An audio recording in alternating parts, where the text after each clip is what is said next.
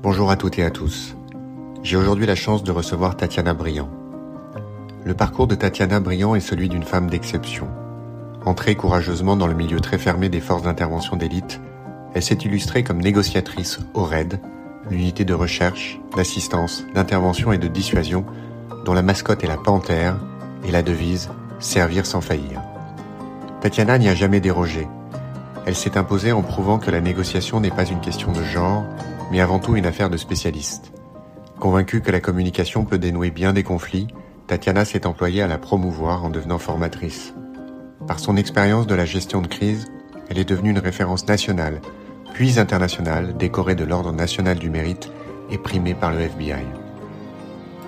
Ces mots ne sont pas de moi, ils sont de Bernard Cazeneuve, ancien Premier ministre, qui a rédigé la préface du livre de Tatiana, La Voix du Raid, paru aux éditions Mareuil. Au cours de notre entretien, Tatiana nous explique son parcours, comment elle en est venue à vouloir intégrer le RAID et à devenir négociatrice.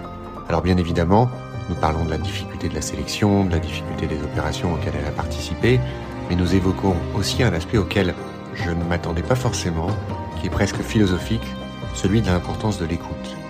D'ailleurs, la devise de la cellule de négociation du RAID, c'est L'écoute est notre arme. C'est intéressant d'entendre Tatiana nous expliquer à quel point l'écoute est un aspect fondamental des relations humaines. Tatiana Briand, bonjour. Bonjour Nicolas. Merci d'avoir accepté mon invitation à participer à ce, à ce nouvel épisode de, de Fortitude.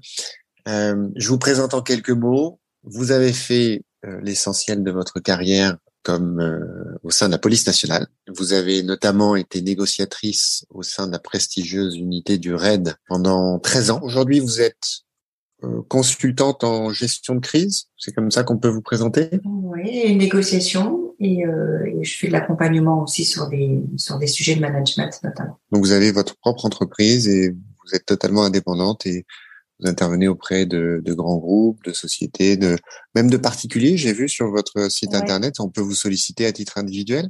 Exactement, pour des accompagnements, même pour de la formation, euh, pour euh, voilà des accompagnements, ce qu'on appelle plus vulgairement de coaching, même si j'aime pas forcément le terme, mais voilà des accompagnements sur des problématiques euh, internes ou euh, dans le groupe aussi euh, parfois.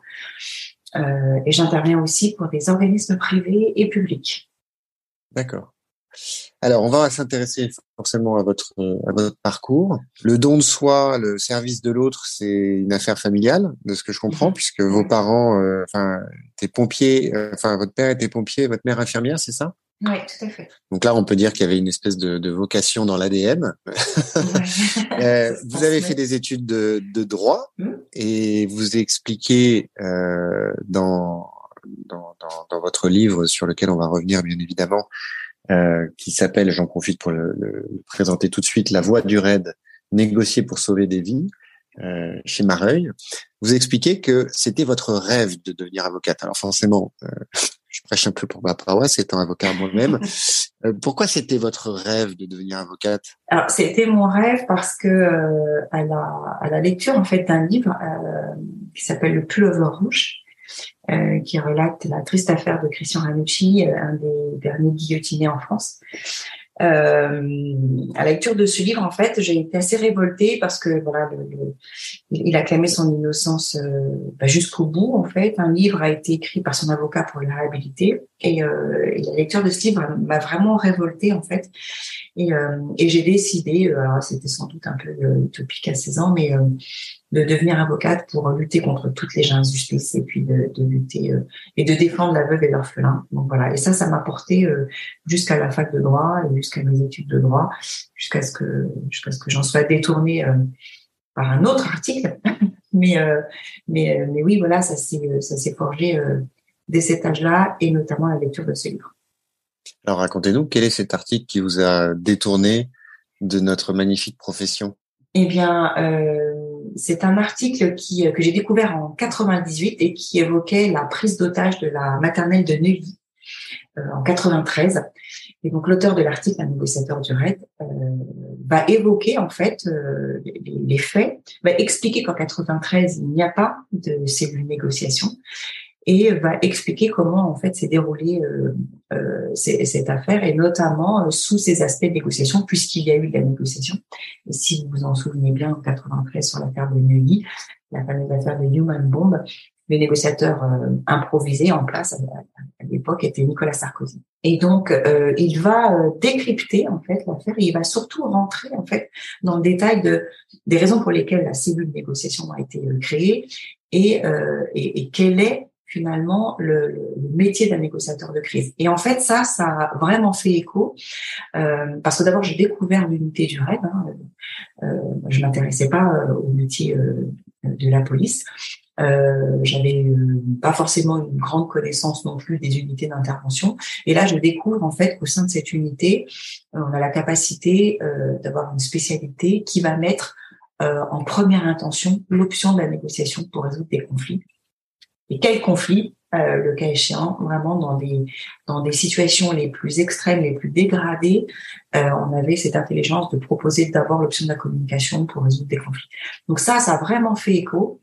Et euh, ça a été une révélation vraiment. Hein. Et euh, alors je savais pas du tout si j'avais le, le, le, tempérament, les capacités pour rentrer dans la police, mais euh, mais ce que j'entendais euh, était tellement plein de sens. En fait, je me suis dit, mais en fait c'est là et c'est ce que j'ai envie de faire. Et euh, donc j'ai poursuivi euh, mes études de droit parce que j'adorais ça. Et sauf que j'ai passé l'avocature, j'ai passé le concours d'entrée des officiers de police. Dans votre livre, alors c'est pas un livre qu'on peut qualifier de biographique au sens strict, hein, puisque c'est un entretien, euh, c'est un, un, dialogue dans lequel vous, vous, évoquez votre parcours, vous évoquez vos missions, vous évoquez le rôle que vous avez joué, euh, mais finalement on a des bribes d'informations hein, sur votre parcours. Et typiquement, alors, sauf si ça m'a ça m'a échappé, moi j'avais pas noté que finalement il y avait véritablement un projet, enfin une ambition en tout cas, euh, par rapport au RAID qui était antérieur à votre entrée à la police. Est-ce que, enfin, vous avez intégré la police en vous disant, mon objectif est à terme d'intégrer, alors peut-être pas forcément le RAID, mais en tout cas une unité d'intervention, de faire de la négociation, mmh. euh, ou est-ce que euh, finalement c'est resté un peu en toile de fond et après l'occasion s'est présentée? Parce que ça, pour le coup, moi je l'ai pas, je l'ai pas clairement identifié. Alors, je ne l'ai peut-être pas euh, forcément euh, exprimé, je croyais que si, mais en fait, alors pour répondre à l'autobiographie, la biographie, j'ai jamais voulu écrire de biographie parce que je, enfin, j'estimais que j'étais personne entre guillemets pour écrire une biographie, ça n'avait pas de sens. En revanche, parler du métier, parce que je trouve que c'est un métier absolument exceptionnel, et le faire connaître et peut-être susciter d'autres vocations, ça, ça avait vraiment du sens. C'est pour ça qu'il a été fait sous la forme d'interview, parce que je trouvais ça beaucoup plus sain en fait d'exprimer euh, euh, de cette manière. Ah, je ferme la petite parenthèse. Et pour le, et alors, effectivement, c'est le, c'est le, le, la découverte de l'article qui a euh, qui a qui a vraiment éveillé chez moi l'envie de devenir euh, négociateur. Et parce que euh, il y avait des négociateurs qu'en police ou, ou qu'en gendarmerie, j'ai décidé de passer au concours d'entrée de la police. Mais sinon, euh, je, je, voilà, j'ai surtout avant avant euh, de vouloir être policier, je voulais surtout être négociateur. Et en fait, passer par la police, c'était euh, c'était un incontournable. Donc, euh, d'ailleurs, je, l'ai toujours dit, je, je, je, passe au concours d'entrée pour être négociateur au RAID, et le jour où je quitte le RAID, je quitte la police, ce que j'ai fait.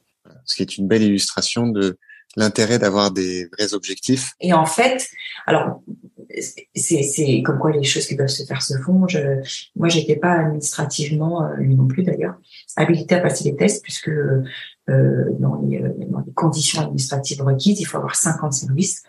moi, j'avais trois ans et demi de service. Donc, euh, quand j'ai envoyé mon dossier à l'administration, on m'a répondu que j'étais beaucoup trop jeune pour passer les tests et que de fait, ma candidature n'était pas recevable. Donc, euh, alors ça, c'était juste pas audible pour moi, euh, puisque j'étais rentrée, comme vous l'avez compris, euh, dans la police pour rentrer au RAID. Il n'était absolument pas question que je passe à côté de ça. Donc, j'ai tenté le coup pour le, enfin, le tout pour le tout, et j'ai déjà fait en fait mon premier acte de négociation sans vraiment m'en rendre compte. C'est-à-dire que je me suis dit, il y a des combats qui peuvent pas mener. L'administration, c'est un peu le pot de fer contre le pot de terre. Donc, je, voilà, je remplis pas les conditions administratives, c'est un fait. Donc, il faut que je trouve un autre moyen d'entrer.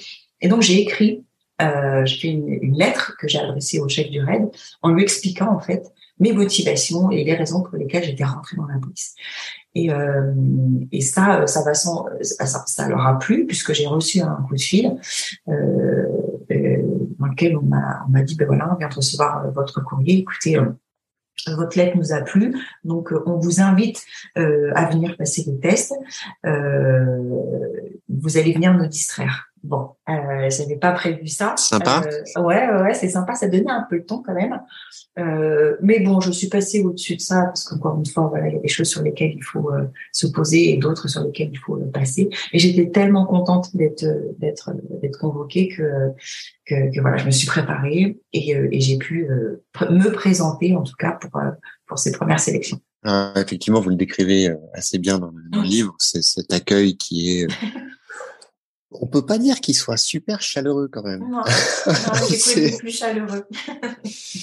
euh, disons que, disons que, alors, je sais pas comment ça se passait à l'époque dans l'administration en général, dans certaines administrations en particulier, notamment dans la police ou la gendarmerie.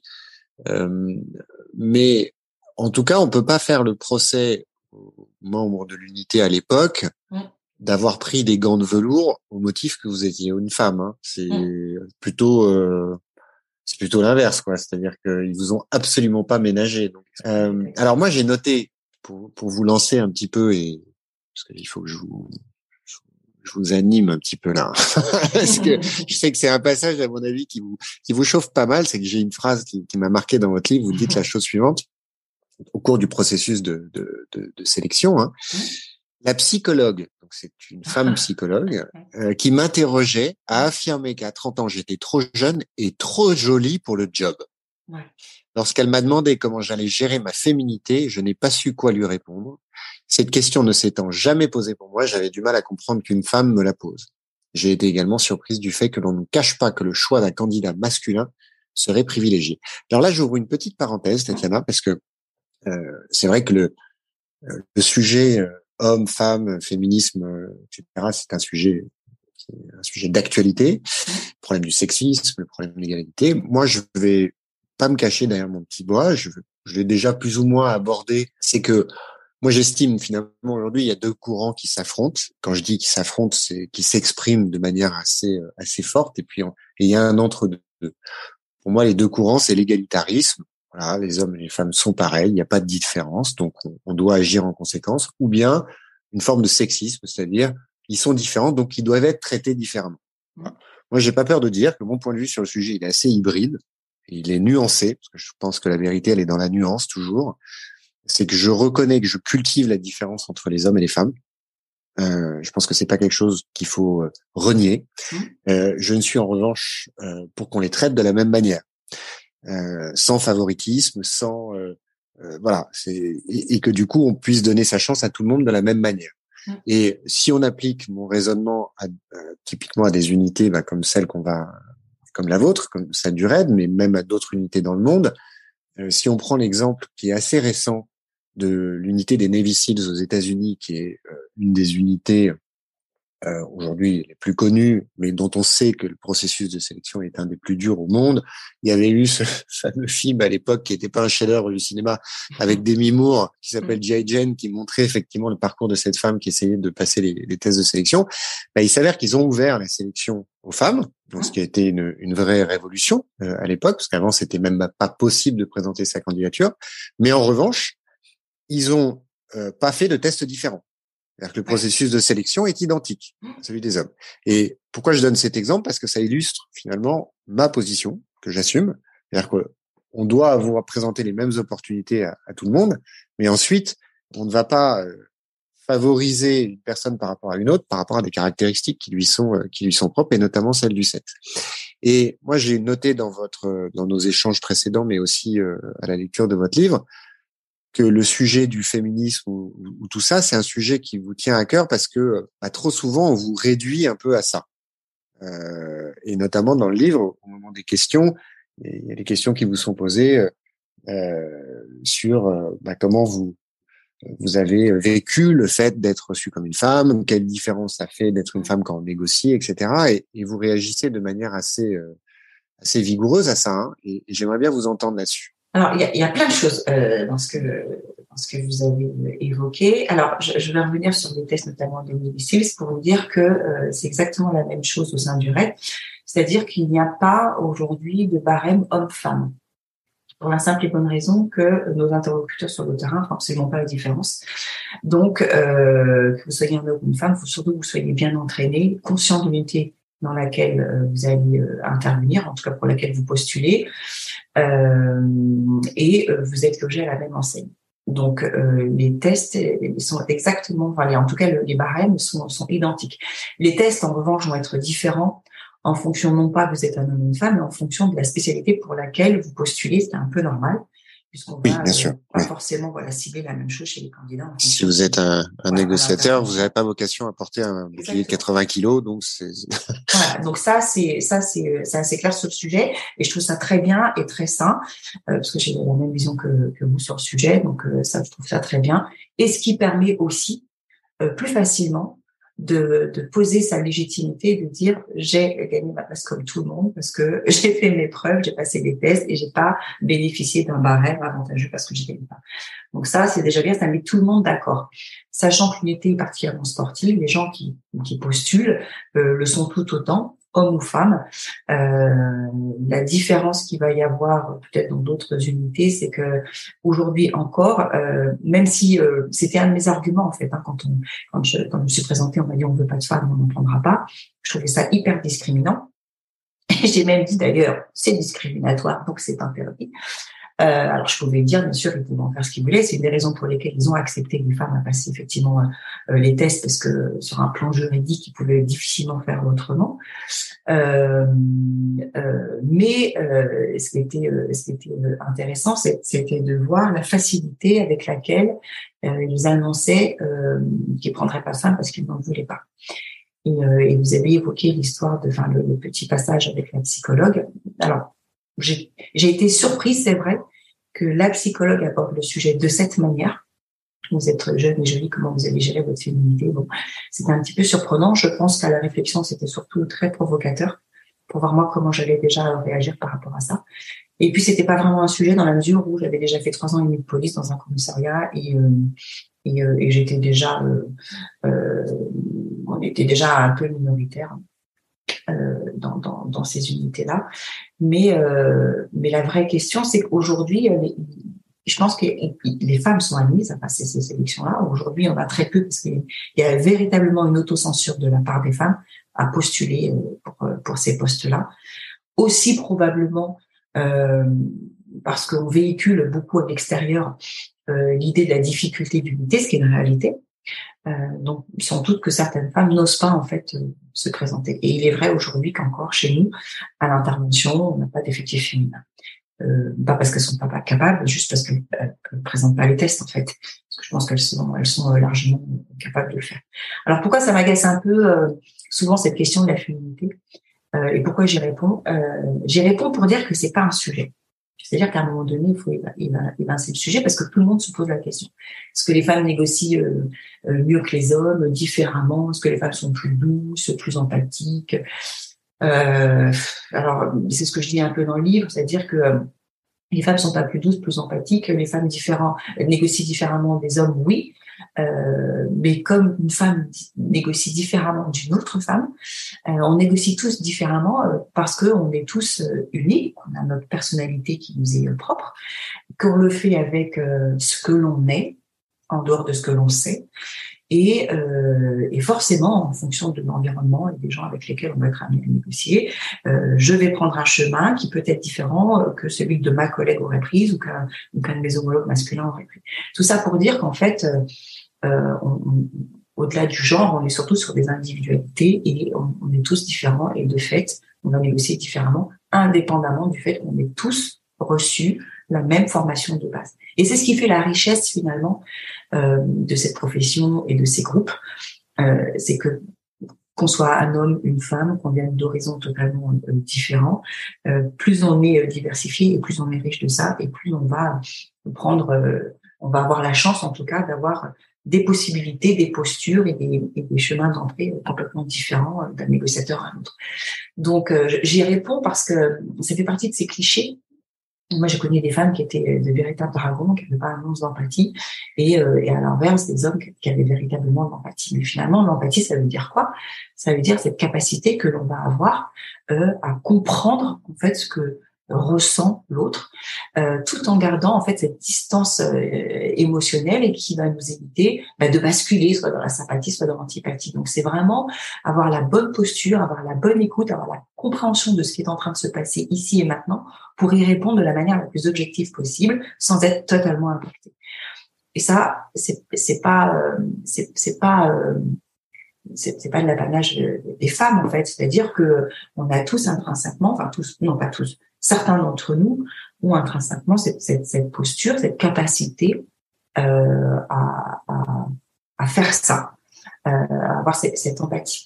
Euh, c'est là où je, où je trouve la différence. Alors après, vous allez me demander si euh, il est plus intéressant parfois de mettre un homme ou une femme au contact. Je vous dirais oui en fonction de la situation comme il va être plus intéressant de mettre euh, un ancien, comme il va être plus intéressant parfois de mettre un plus jeune. Tout dépend de ce que l'on a envie de renvoyer à l'interlocuteur. Euh, et, tout dépend de, la, du contexte aussi, qui fait qu'on va essayer dès le départ de choisir le meilleur interlocuteur possible pour réduire une distance, pour favoriser une identification, pour faire des associations plus facilement. Tout ça, c'est stratégique. Euh, et puis après, si on n'a pas le choix, et ben, ce qui va compter, c'est la légitimité et la crédibilité de l'interlocuteur. Et c'est à nous de nous faire accepter euh, en tant que négociateur. Et pour ça, on a de la méthode, on a des stratégies, on a une technicité, on a des compétences. Sinon, on ne peut pas le faire, ben, c'est compliqué. Donc voilà. Donc quand on a le choix, eh ben, évidemment, l'intérêt, c'est d'aller choisir la meilleure personne euh, pour le contact euh, à l'instant T.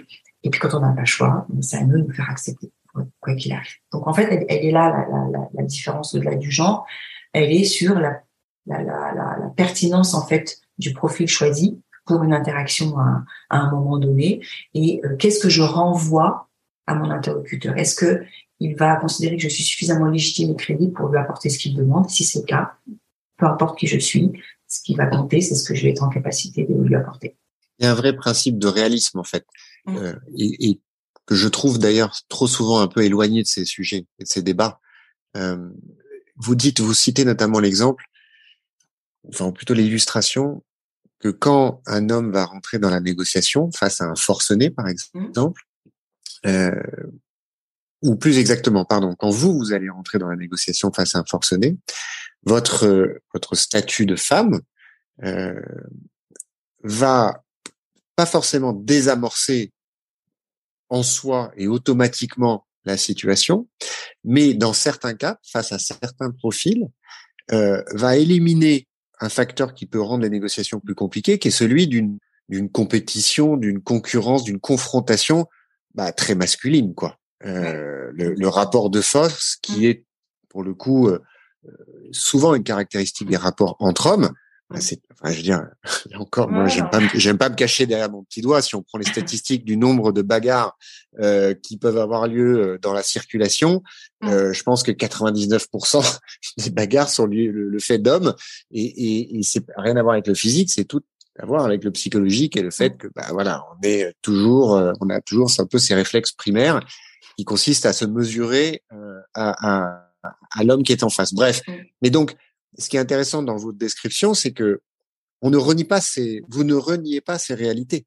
Euh, c'est que effectivement, ben, on va être moins enclin à, s'affronter, à se mmh. comparer à une femme quand on est un homme mmh. euh, que quand on est face à un homme. Oui, d'où la, la, la, oui, C'est une réalité, c'est-à-dire que là, c'est ça, c'est ce que moi j'ai observé sur le terrain pour le coup.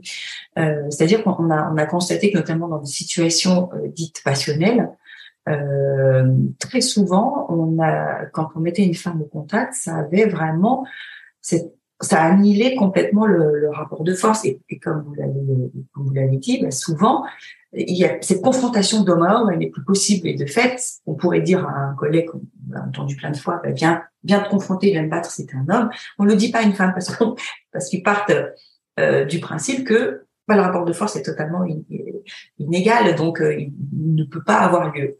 Bon, alors ce qui est très important aussi, un critère qui est assez important en, négociation, c'est l'ego. Donc euh, on, on, on, gère assez bien euh, nos, nos égos pour le coup, euh, certains d'entre nous. Donc du coup, c'est c'est pas un sujet. C'est-à-dire, moi, je me suis jamais offusquée que que mon interlocuteur imagine que j'étais pas voilà, en capacité de venir me confronter, parce qu'en plus, c'est absolument pas l'objet euh, euh, et, la posture du négociateur, donc ça tombait très bien. Donc, euh, donc, alors, le fait de mettre une femme au contexte, ça avait d'abord un cet effet-là, mais surtout, bien souvent, ça crée la surprise. Et c'est probablement parce qu'on crée la surprise que de facto, ça, venait vraiment euh, complètement atténuer ce, ce rapport de force. Donc ça, forcément, on l'a, on l'a observé et c'était plutôt euh, à notre avantage, c'était plutôt assez bénéfique. Et contrairement à ce que l'on peut penser, euh, les, hommes qui étaient dans cette situation, hein, notamment de, crise passionnelle, souvent en confrontation avec leurs épouses, avaient beaucoup plus de facilité euh, à, se, à, se, confier ou en tout cas à libérer la parole euh, en face d'une femme donc nous, c'est ce qu'on a observé. Donc là, c'est vraiment euh, ce que je vous donne, c'est factuel, c'est l'observation euh, d'une réalité sur le terrain. Passionnant. Alors, on va refermer cette parenthèse qui n'était plus une parenthèse puisque elle était extrêmement longue. On en revient euh, à votre parcours et, justement à cet accueil assez frileux au sein du RAID dans le cadre du processus de sélection. Et, c'est vrai que j'ai cité ce premier exemple de, de la psychologue que je trouvais assez marquant parce que bah, c'était la psychologue et effectivement c'était une femme. Il y avait certainement une, une, velléité de vous provoquer, de voir comment vous réagissez. Mais alors comment ça s'est passé par la suite? Alors quand je suis arrivée déjà euh, dans, dans, le, dans le processus de sélection, on m'a dit tu sais euh, c'est bien que tu te sois présentée, mais il faut que tu saches qu'on ne prendra pas de femme, donc faut pas que tu sois déçue. Forcément. Euh, Super. oui, voilà. Donc, euh, vous êtes au premier jour, euh, une semaine de sélection. bon, ça commence pas très bien. Mais j'étais tellement contente d'être là que je me suis de toute façon là pour là. Euh, je me suis d'accord perdu dans les, dans les dans les sélections pour lesquelles je m'étais préparée d'ailleurs. Donc, donc bon, j'ai entendu. Voilà. alors le fait est pour la petite anecdote, j'ai pas été retenue sur ces sélections euh, d'une semaine et, et j'ai été intégrée, j'ai été rappelée par le service six mois après pour passer à un ultime euh, entretien psy de plus d'une heure, euh, au, terme duquel j'ai été euh, intégrée en fait au sein du REP. Bon. Mais la première fois, quand vous n'avez pas été reçu, mmh. vous avez su pour quelle raison? Non. Donc vous savez pas si c'est parce que si c'était un, un, sujet physique, si c'était un sujet psychologique, si c'était ou alors des considérations qui, qui pas propres à vous? Non. J'ai su qu'un autre candidat avait été pris. Voilà.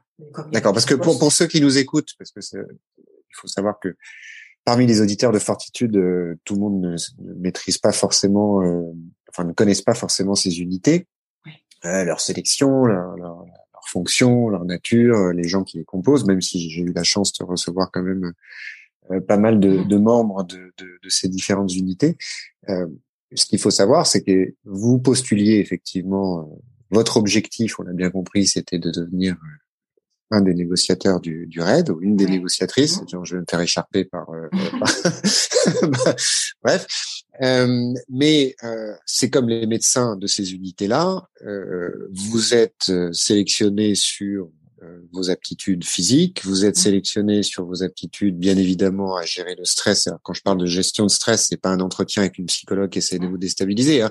C'est qu'on vous envoie avec euh, dans une pièce avec des lacrymogènes qui pètent de partout, des chiens qui aboient et un sac sur le, visage. Vous savez pas où vous habitez.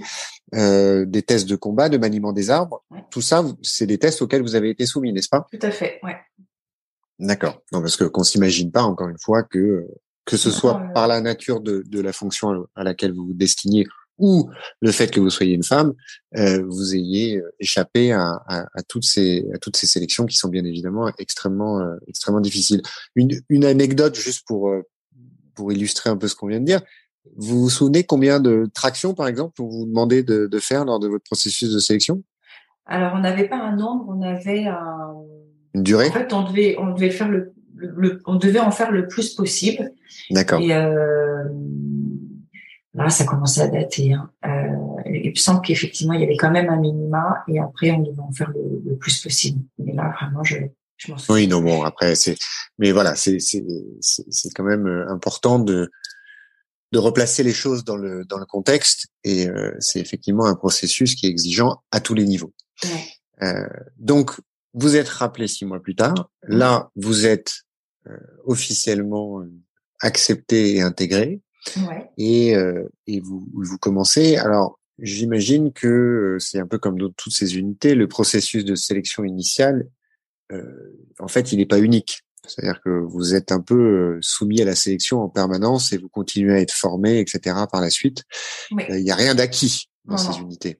En fait, on a six mois après de, de, de, probation entre guillemets, donc six mois pendant lesquels on va euh, finaliser en fait la formation. Euh, donc, on va être formé à la négociation, à la psychologie, à la psychiatrie criminelle. Moi, je vais parfaire ma formation en Afrique du Sud, puisqu'à l'époque, donc moi, je suis intègre en 2004. Euh, la formation est euh, exclusivement euh, anglo-saxonne. Donc, mes prédécesseurs ont fait Scotland Yard et donc j'ai la chance d'être en Afrique du Sud. Et en 2006, on va vraiment se, se, se détacher en fait de cette formation anglo-saxonne. On va garder le fond, on va modifier la forme, et on va euh, et on va en fait faire une formation franco-française parce qu'elle correspond beaucoup plus à notre état d'esprit, à nos coutumes, à ce que l'on rencontre sur le terrain, à, à, à, nos interlocuteurs, parce que voilà, on n'agit pas de la même façon en France que que, dans les pays anglo-saxons. Mais je vais faire donc euh, toute cette formation-là pendant pendant mes six mois de probation.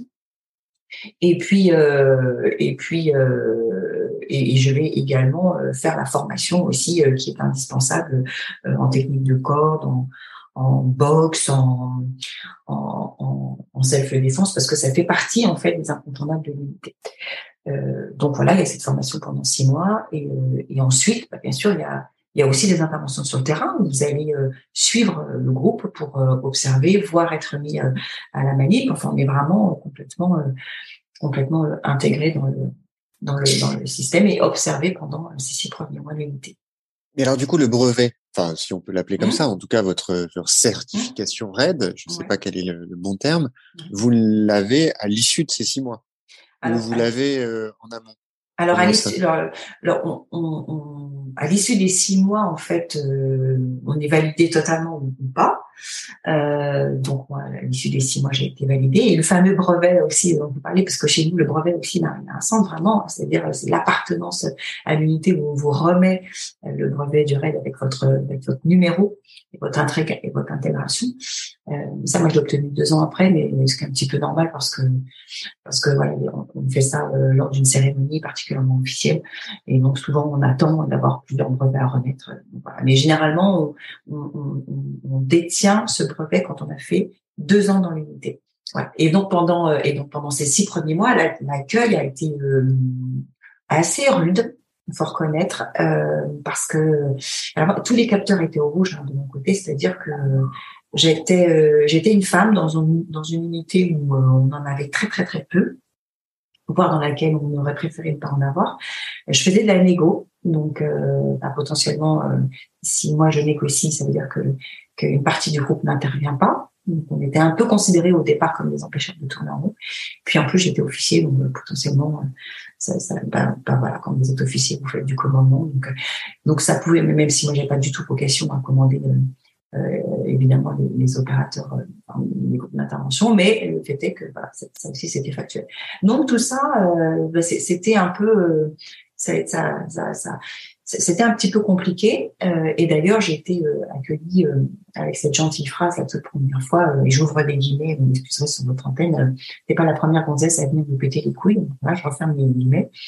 et j'ai entendu aussi par la suite, bah, c'est bon les gars, on va pouvoir, on va pouvoir ouvrir une crèche. Et euh, donc je me disais waouh c'est quand même euh, bon je vais pas être habituée à ça euh, au commissariat parce que le commissariat quand vous arrivez moi j'ai fait mes premières années en tenue. Puis quand vous êtes en tenue donc voilà vous avez le salut le matin où, vos collègues se mettent au garde à vous saluer. Bon on était très loin de ça hein, au sein du service c'est pas tant que j'y tenais, hein, pas du tout, mais ça, ça, faisait vraiment, je faisais le grand écart en fait entre le entre le commissariat et l'unité d'intervention. Euh, donc euh, voilà, c'était assez surprenant dès le départ. Et puis euh, j'ai un collègue qui m'a dit si tu tiens cette semaine, euh, tu resteras, tu tiendras longtemps. Bon, il avait pas tort puisque j'ai fait une longue carrière qui a été la mienne et que j'ai adoré jusqu'au bout. tous les collègues avec lesquels j'ai bossé, ça reste la plus belle expérience professionnelle de ma vie professionnelle. Donc donc voilà, mais c'est vrai que l'accueil, euh, il fallait pouvoir, euh, être au-dessus de ça et se dire, allez, tu serres les dents. Euh, bah, c'est une unité euh, hyper masculine. Euh, voilà, c'était c'était c'était des rustiques, mais mais il y avait plein de choses sur lesquelles moi j'arrivais à me retrouver en eux. D'abord, on était policiers, on était venus servir les cuissons, on était tous des sportifs de haut niveau, et on remettait tous nos vies dans les mains des uns des autres, et on prenait tous les mêmes risques sur le terrain. Et ça, ça faisait pas de débat en fait. Et j'ai fait le choix en fait de de me focaliser sur ce qui nous rassemblait plutôt que ce qui nous différenciait, notamment le fait que j'étais une femme, parce que ça c'était encore une fois factuel. Et je ne pouvais pas changer ça, et je ne souhaitais pas, absolument pas me travestir pour me faire accepter. Donc, euh, donc c'était c'était pas un sujet, et euh, et à partir du moment où c'était pas un sujet, j'étais très à l'aise. Et, surtout, j'ai arrêté de m'excuser d'être là, en fait. Donc, euh, quand vous savez que vous avez euh, acquis votre place de manière totalement légitime, j'ai pas du tout de point d'entrée dans la police. D'ailleurs, je suis aujourd'hui encore la seule de ma famille à être entrée euh, dans la police. Euh, donc je connaissais personne, j'ai passé les tests comme tout le monde, je s'opère comme tout le monde. Euh, donc je, je, je, je, me suis pas excusée d'être là parce que je me sentais légitime à, être là. En fait, il fallait juste que euh, j'apprenne euh, à travailler avec eux, qu'on se fasse confiance. Et, souvent, ça, ça se déclenche avec votre première intervention. Parce que là, vous, êtes très observé et et on attend beaucoup aussi de votre intervention, de voir comment vous débrouillez sur le terrain. Et euh, comme j'étais déjà euh, moi sportive aussi de haut niveau, j'avais cet esprit euh, très combatif. Euh, j'ai toujours avancé en fait, hein. c'est-à-dire que euh, même si j'ai eu parfois peur, comme comme tout à chacun, et c'est normal, euh, j'ai jamais reculé en fait. Donc donc j'ai montré en fait que j'avais ma place au sein de au sein de l'unité et et y compris au plus près de la crise en fait. Donc voilà, donc là, j'ai appartenu au groupe dès, le, dès ma première sortie, en fait. Je profite justement de ce, de cette étape finalement dans votre parcours. Aujourd'hui, vous êtes, euh, enfin aujourd'hui, par rapport à votre récit, vous êtes intégré, vous avez votre brevet, vous avez commencé à, faire vos preuves. Et je voudrais qu'on s'arrête justement sur sur tout ce chemin que vous avez parcouru pour en arriver là. Parce que j'ai noté dans votre livre un point qui vous est qui, qui est extrêmement important et qui d'ailleurs n'est pas que dans votre livre, mais qui est dans aussi un autre livre dans lequel vous avez eu euh, vous avez euh, offert votre témoignage, euh, qui est un livre dont j'ai déjà parlé, qui qui s'intitule Force spéciale unité d'élite des parcours d'exception, mis en place, enfin créé par notre ami Teddy Palassi, qui rassemble effectivement les témoignages de d'hommes et de femmes qui font partie de différentes unités et, ils racontent leur parcours et vous avez témoigné dans, dans ce livre aussi et aussi bien dans euh, La Voix du raid que dans, dans, ce livre dont je viens de parler, vous insistez beaucoup sur le fait de, de devoir s'affranchir des limites que l'on s'impose à, à nous-mêmes et que les autres nous imposent. Et vous, vous écrivez, j'aime beaucoup cette phrase, vous dites l'un des fils rouges de ma propre existence est la conviction qu'il est essentiel de ne rien s'interdire. Si j'avais écouté tous les avis jamais je n'aurais fait la carrière qui fut la mienne en tant que négociateur de crise criminelle. Et euh, plus loin, vous dites, mon rêve se réalisait. Tout cela validait à jamais le mantra qui rythme ma vie. Entre guillemets, il ne faut rien s'interdire. J'aimerais vous entendre là-dessus parce que c'est quelque chose que je trouve, euh, c'est une chose que je trouve absolument fondamentale aujourd'hui. C'est que c'est vrai que les gens se posent beaucoup de limites, parfois inconsciemment, et aussi, et on en parle moins, les gens nous posent des limites à nous-mêmes, notamment quand on est parent. Je trouve que c'est parfois un, défaut ou en tout cas une, erreur qu'on peut être amené à commettre, même quand on en est conscient. Parfois on oublie. c'est de bah, justement d'aller mettre nos enfants, par exemple, dans, certaines cases et considérer que bah, pour certains euh, une telle voie est possible ou telle voie est pas envisageable. Et, euh, et moi, je sais que je me fais violence assez régulièrement pour, me libérer de cette approche-là. Et vous, vous en témoignez, votre parcours le démontre de manière absolument remarquable. Il ne faut pas accepter ses limites. Ouais, en, en, fait, vous avez évoqué un point hyper important. Je crois que tout est là, c'est la parentalité. Alors, moi, je, vais, je me garderai bien de donner euh, quelques conseils que ce soit sur le sujet parce que j'expérimente moi-même la parentalité et j'apprends tous les jours. Mais je crois que euh, que je suis comme je suis parce que j'ai eu l'éducation que j'ai reçue. Et, euh, et c'est ce que j'essaye aujourd'hui de faire avec mes propres enfants. Je n'y arrive pas toujours. Euh, mais, mais, ma mère a fait ça d'une manière euh, assez exceptionnelle. Je pense que c'est elle qui devrait venir témoigner d'ailleurs. Mais euh, elle, elle, a fait partie ma mère, elle m'a, elle ne m'a jamais, et ça aussi, je crois que je l'ai écrit, empêché de tomber. Mais en revanche, elle m'a toujours aidé à me relever. C'est-à-dire qu'elle m'a toujours laissé, elle a fait ça aussi avec mon frère et sœur, parce que je suis une fratrie de six, elle nous a laissé la possibilité d'expérimenter et d'explorer les chemins, probablement parce qu'elle s'est dit que euh, euh, ce qu'elle pensait de bien pour nous, euh, c'était vu de sa fenêtre et que ce qu'elle pensait n'était pas forcément le reflet de ce qui était véritablement bien pour nous. Et elle nous a fait suffisamment confiance pour nous laisser le choix d'aller d'emprunter certains chemins avec beaucoup de bienveillance parce qu'encore une fois, elle était là pour nous aider à nous relever, en fait. Probablement aussi pour que l'on n'ait pas de regret de ne pas avoir euh, essayé. Et ça, je trouve que c'est puissant parce que parce que du coup, euh, souvent les gens me disent hyper forte, a beaucoup de confiance en toi, etc. Je suis pas sûre d'avoir beaucoup de confiance en moi. En revanche, j'ai l'énergie euh, et j'ai toujours eu l'énergie d'aller chercher, d'aller essayer, euh, euh, aussi pour ne rien avoir regretté, et aussi parce que j'ai eu l'exemple aussi de ma, de ma propre mère. En tout cas, par mes détails, moi j'ai perdu mon père, j'ai ma mère a été et la retraite aujourd'hui, elle a été infirmière, et je l'ai toujours vue. D'abord, je l'ai jamais vu se plaindre, je l'ai toujours vu beaucoup beaucoup travailler et, et élever ses enfants avec énormément de force et toujours et toujours il a toujours été là euh, pour nous et pour nous accompagner. Et ça, d'abord, ça a été un très bel exemple. Euh, ça a été un, formidable exemple. Et surtout, euh, j'ai compris en fait avec cette éducation que je ne devais laisser personne choisir à ma place ce que je pensais être bien pour moi. Et, du coup, ça m'est très souvent euh, arrivé de dire non merci, mais je peux me tromper toute seule euh, parce que je préfère assumer le choix, euh, assurer mes propres choix et notamment choix de mes erreurs, que d'avoir suivi en fait le conseil ou le, chemin de quelqu'un et de m'être planté en me disant si je m'étais écouté, peut-être que j'aurais eu une autre issue.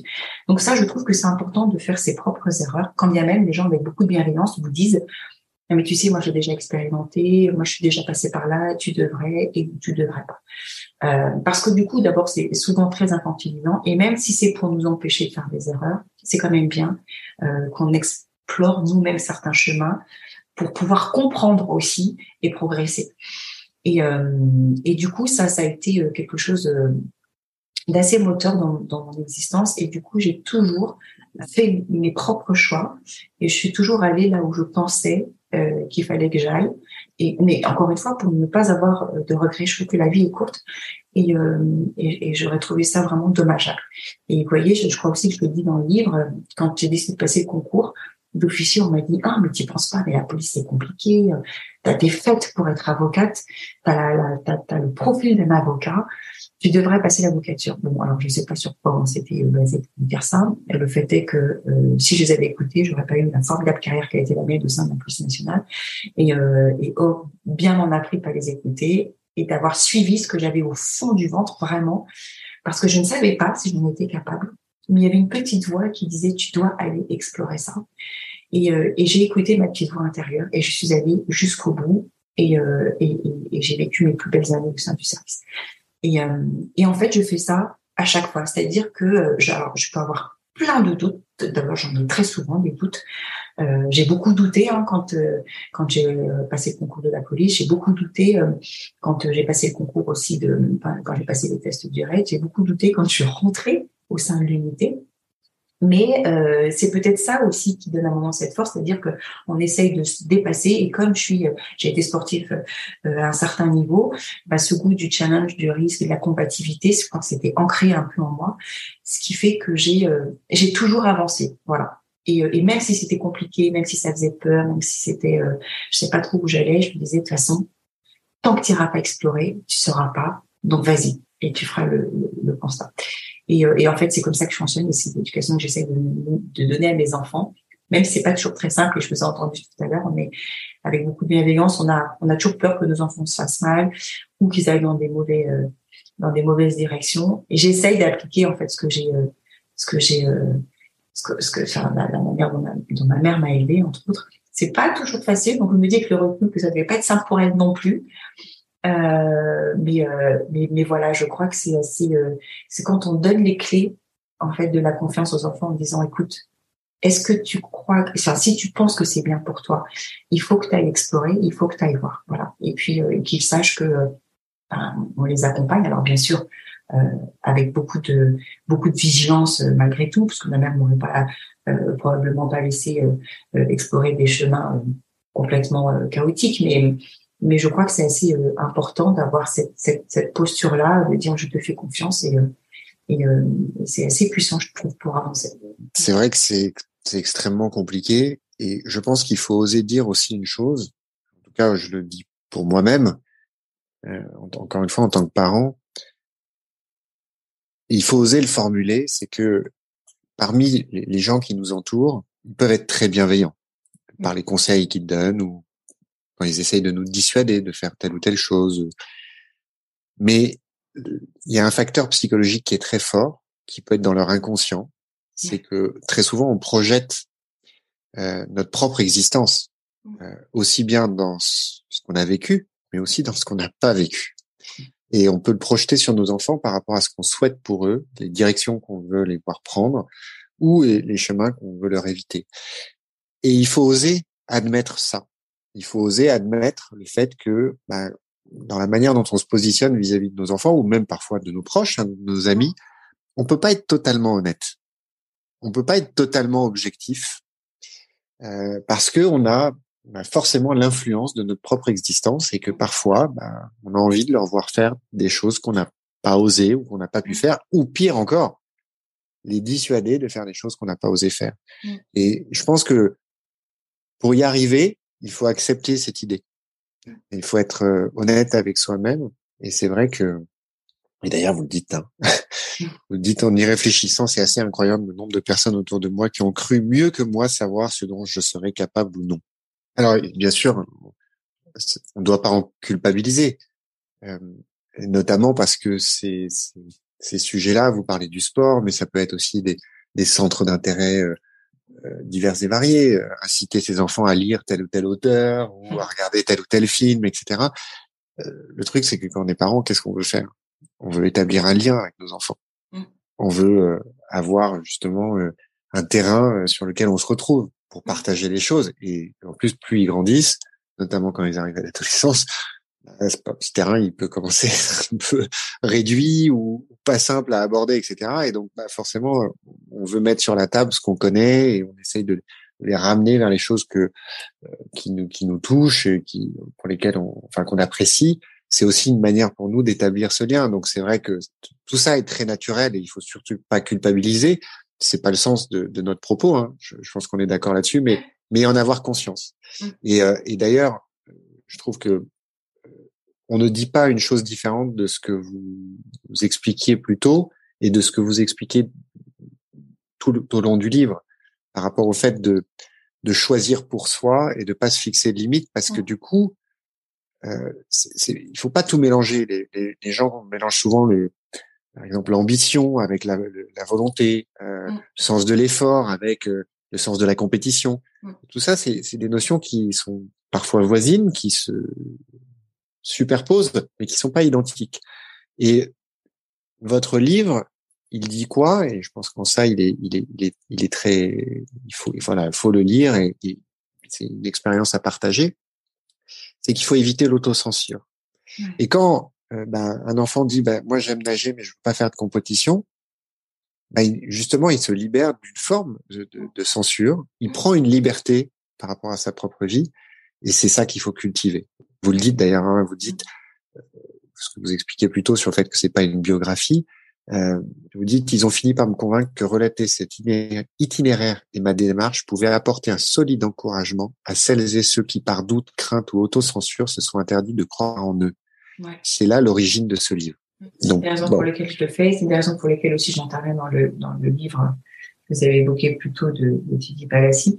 Parce que je, je, je, vois aussi effectivement, euh, pour la petite anecdote, il y, a, il y, a, deux ans, un an et demi peut-être après la sortie du livre, j'ai une, collègue euh, qui euh, suisse qui m'appelle et qui me dit écoute il faut impérativement que je te lise cette lettre. Elle me dit je suis en train de faire mon recrutement en égo et, euh, et j'ai une fille qui postule, et écoute-moi, écoute cette lettre. Et en fait, dans la lettre, elle explique qu'elle a lu le livre et que, et ça a été une révélation et que c'est la raison pour laquelle elle, passe aujourd'hui les tests pour, être négociateur au sein du groupe suisse.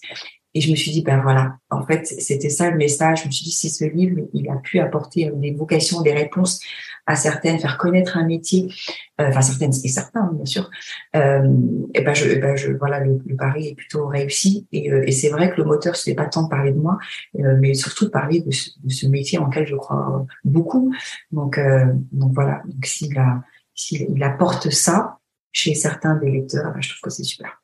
Alors maintenant, je vous propose qu'on rentre être un peu plus dans le, le, détail de ce qu'était votre euh, votre métier, mais toujours en lien avec des sujets qui me sont chers.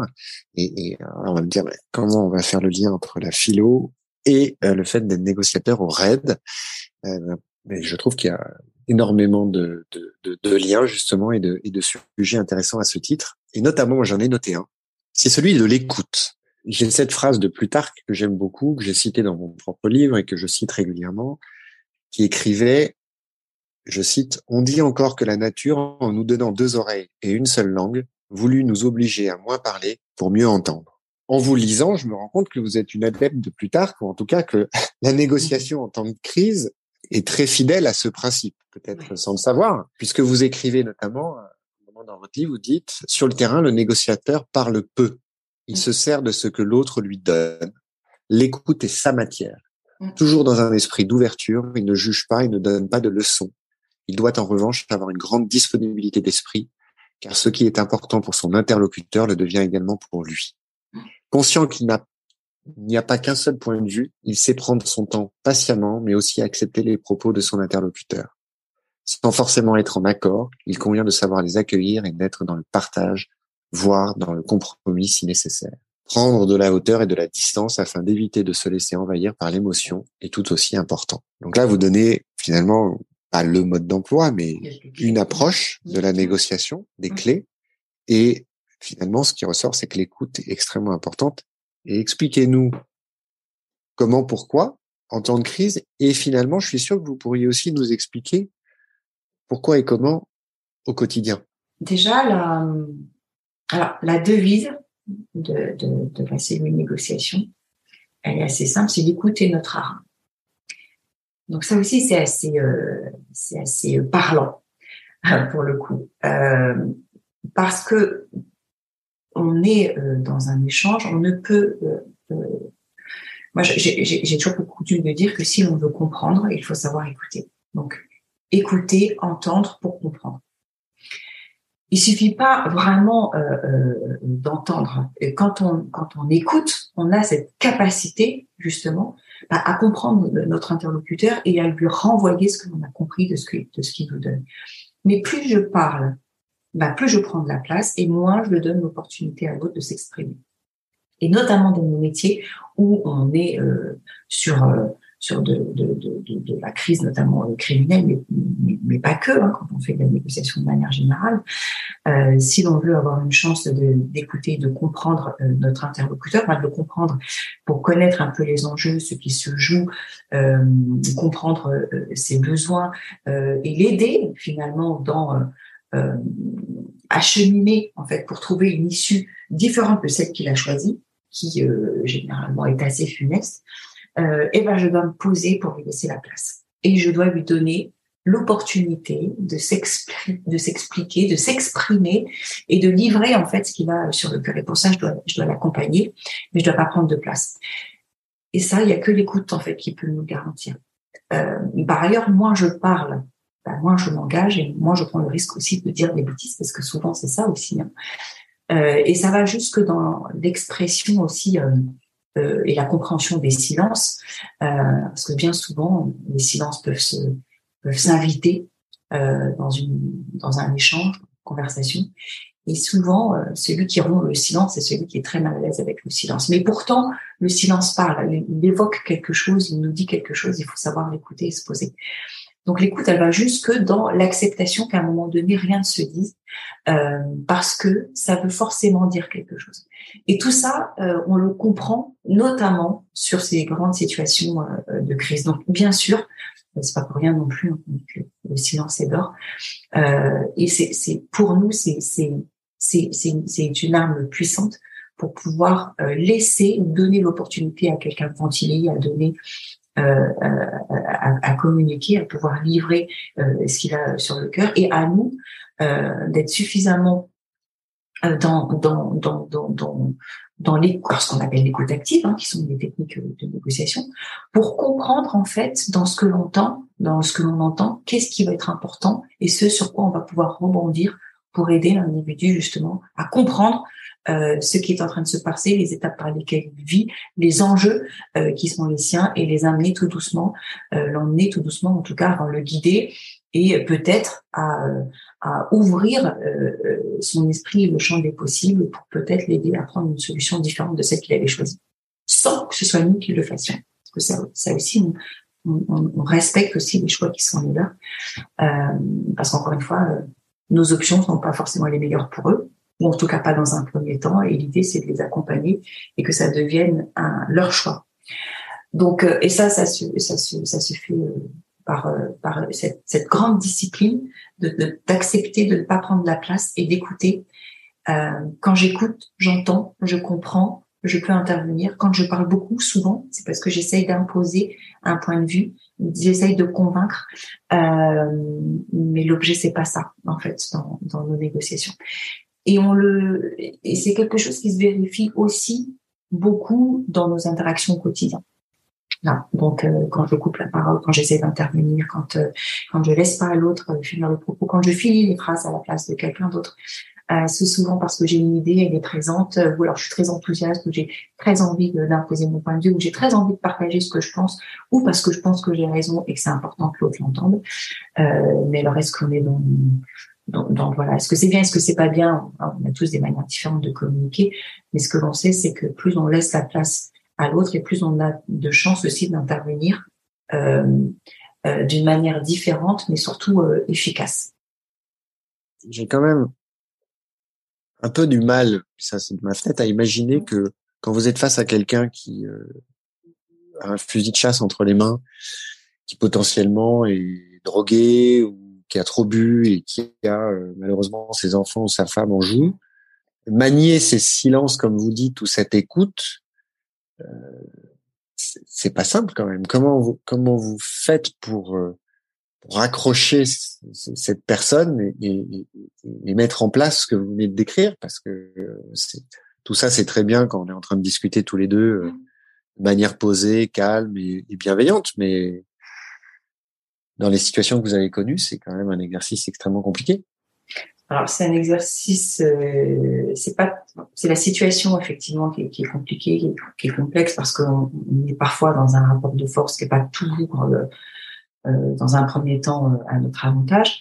Sauf qu'on met systématiquement une intention de négociation quand on, quand, euh, quand dès qu'on a la possibilité en fait, parce qu'on part du principe que il est plus intéressant euh, de résoudre une crise euh, par la négociation parce que voilà, on, garantit, en tout cas on essaie de garantir une issue euh, véritablement pacifique. Donc du coup,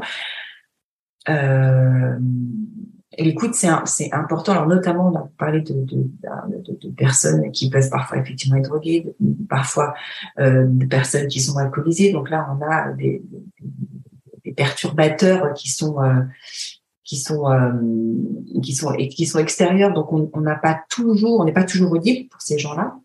Euh, et quand c'est quand c'est le cas effectivement on va se poser la question de est-ce qu'il est plus intelligent de négocier ou au contraire euh, d'aller les récupérer parce qu'à n'importe quel moment ça peut basculer surtout s'ils sont pas du tout audibles euh, et qu'on ne peut pas capter leur attention mais ça c'est encore autre chose.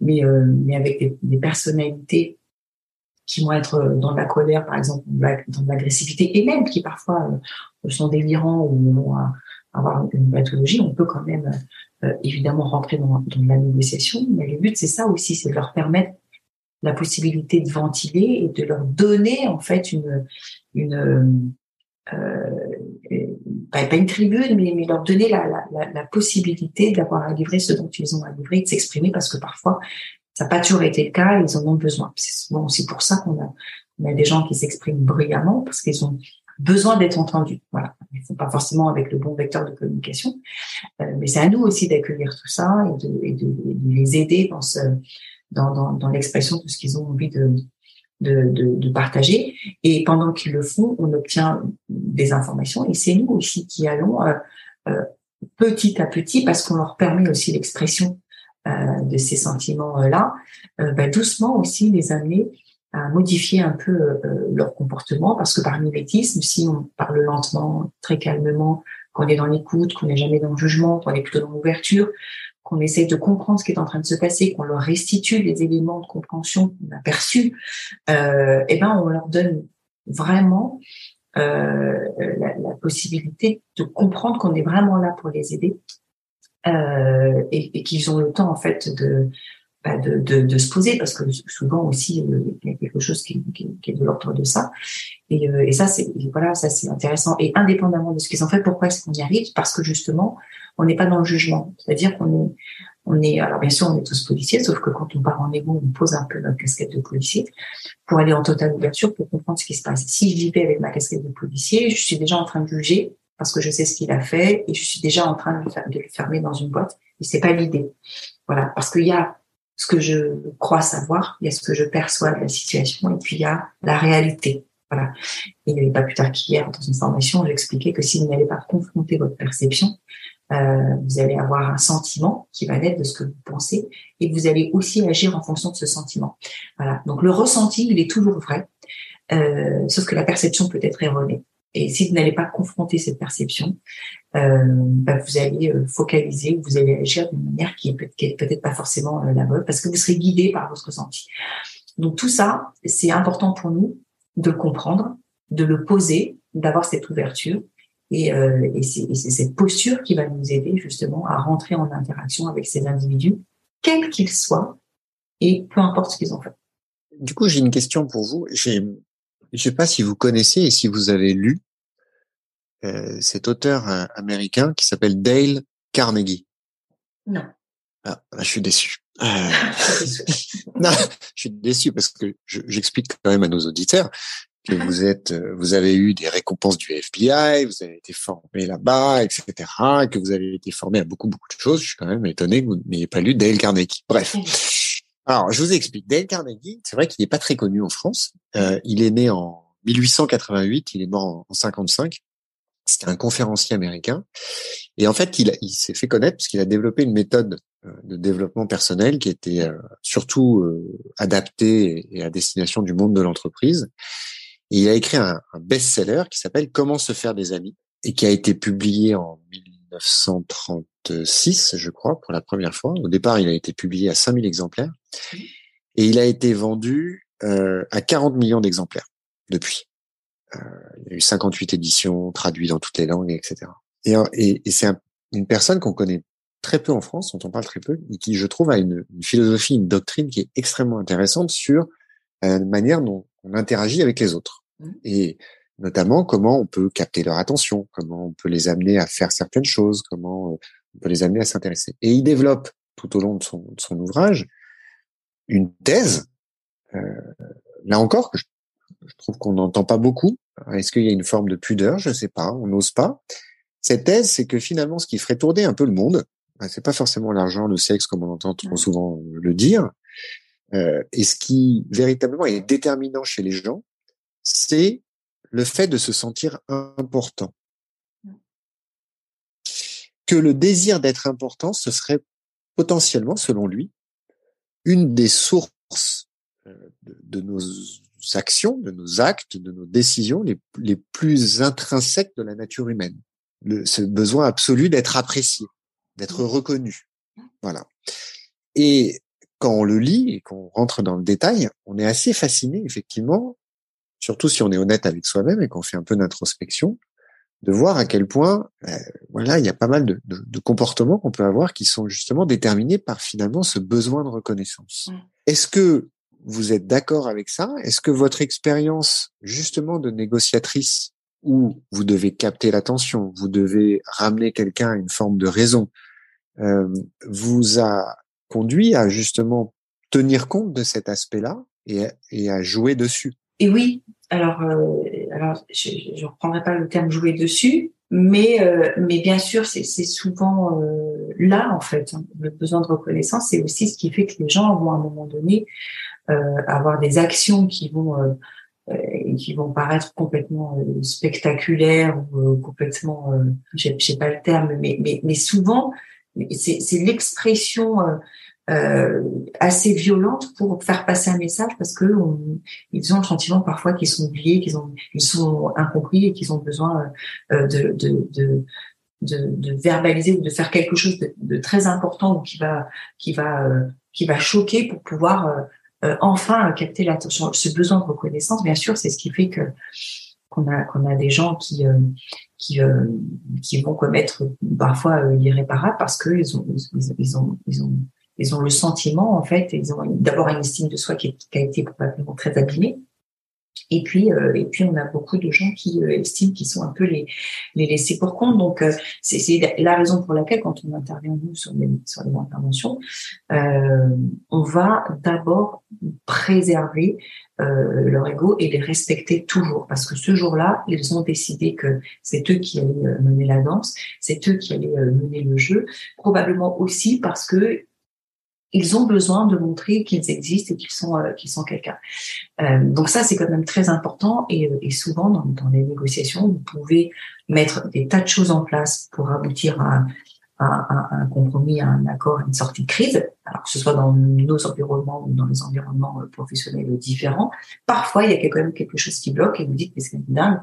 On a tout bordé et pourtant il y a quelque chose qui est pas à sa place, il y a quelque chose qui, qui lui manque. Bah, souvent c'est ça c'est euh, l'incompréhension, ce sentiment finalement euh, de ne pas avoir été compris ou, ou, le fait qu'on n'est pas euh, qu'on n'est pas mis à sa à sa place ou une certaine reconnaissance ou vision de, de d'esprit la personne. C'est pour ça qu'on on, agit beaucoup beaucoup beaucoup sur les émotions parce que ça c'est un puissant levier pour resituer ou recentrer les gens au centre de l'intention.